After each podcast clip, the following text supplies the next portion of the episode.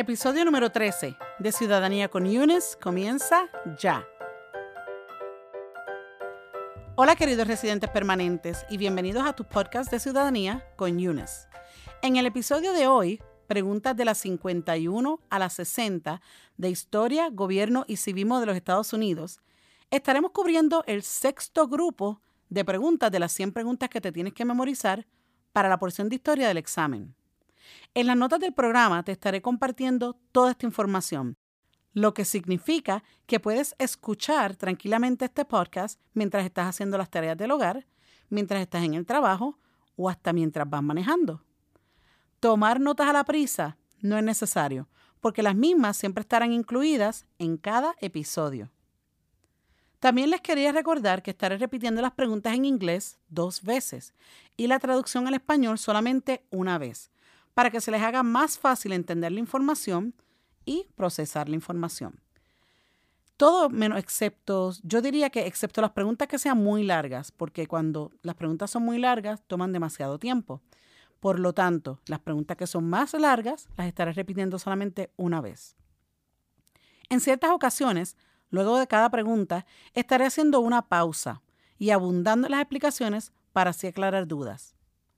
Sin nada más que añadir, comenzamos. Pregunta número 51. What are two rights of everyone living in the United States? What are two rights of everyone living in the United States. Freedom of expression, freedom of speech, freedom of assembly, freedom to petition the government, freedom of religion, and the right to bear arms. ¿Cuáles son dos derechos que pueden ejercer todas las personas que viven en los Estados Unidos?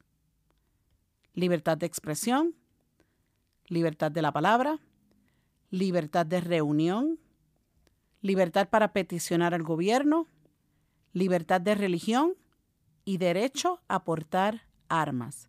Esto significa que estos son derechos que tiene todo el mundo que vive aquí, no importa si son ciudadanos o no.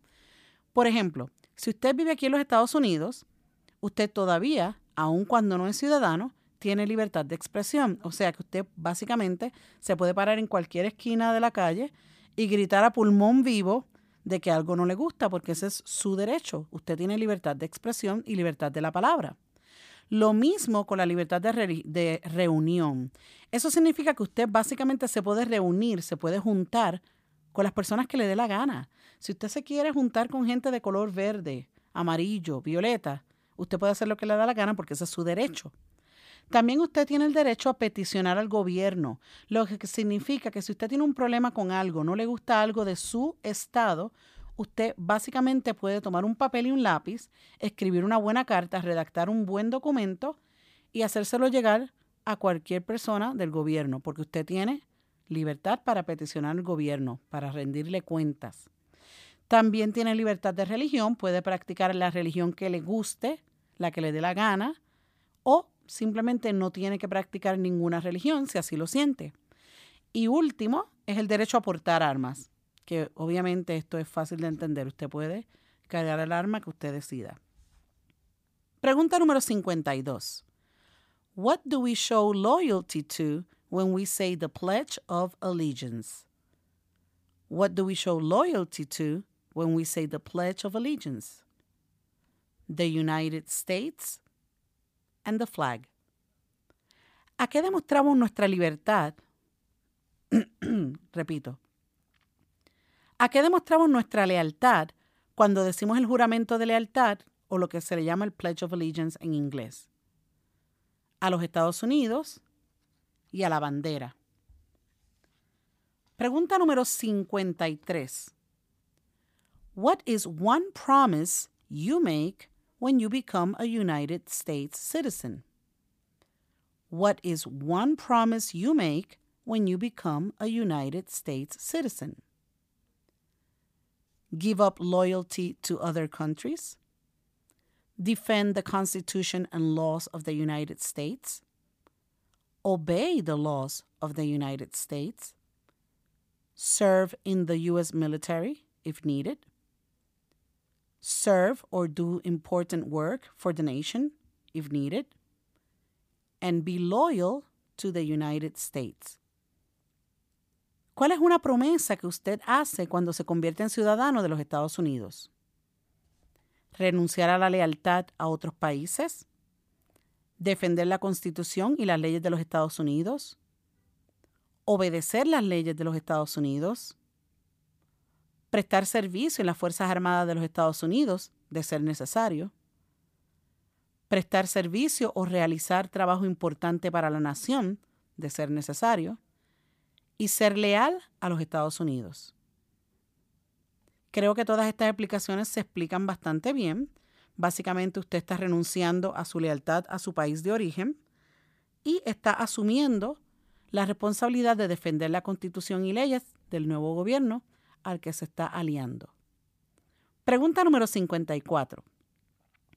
How old do citizens have to be to vote for president?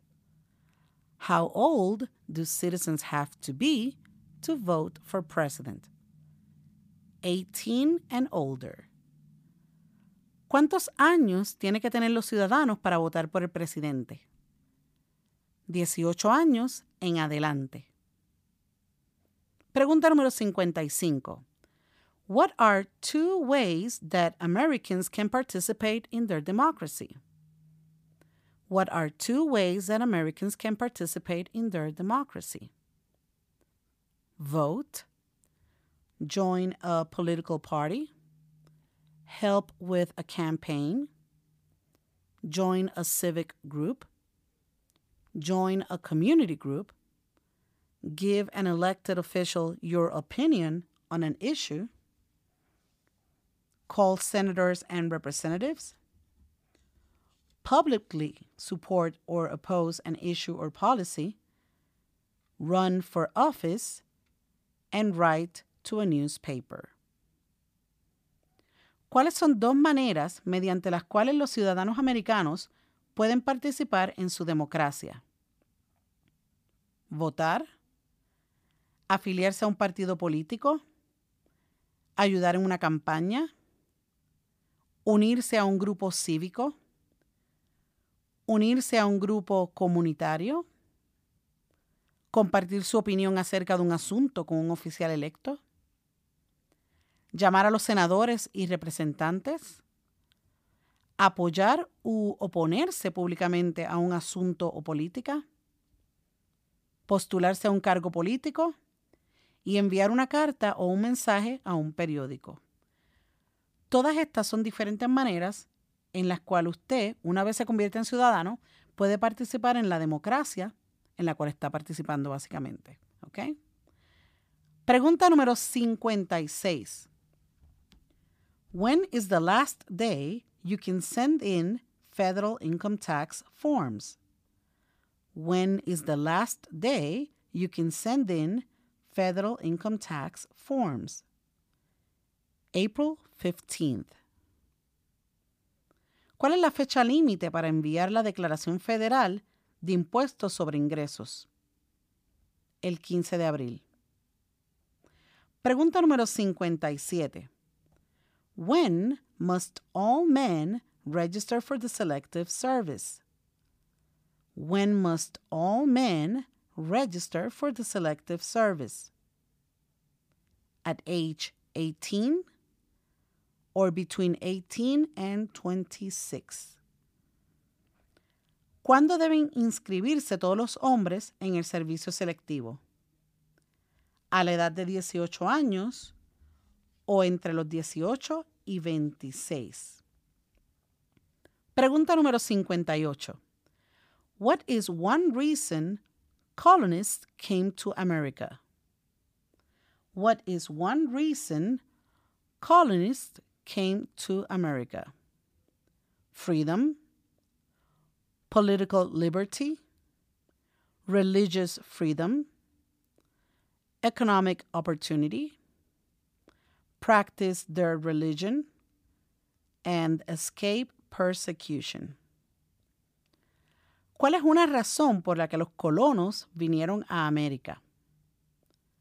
Libertad, libertad política, libertad religiosa, oportunidad económica para practicar su religión y para huir de la persecución.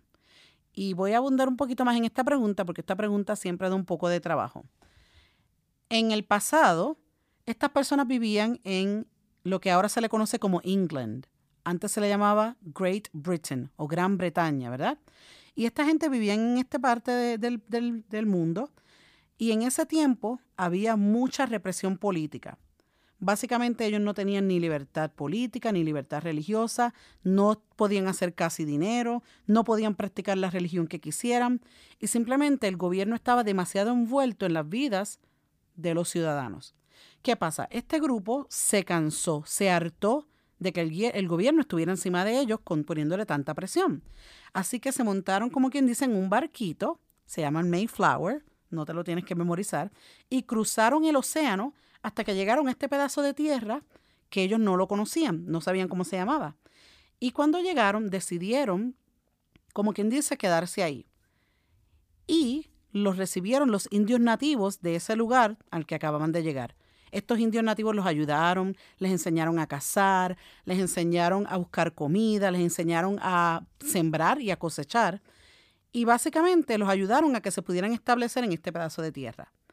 Esas personas que vinieron desde Gran Bretaña hasta esta nueva tierra, que todavía no tenía nombre, se llamaban colonos. Y la razón por la que vinieron son las cinco o seis razones que acabo de explicar. Pregunta número 59.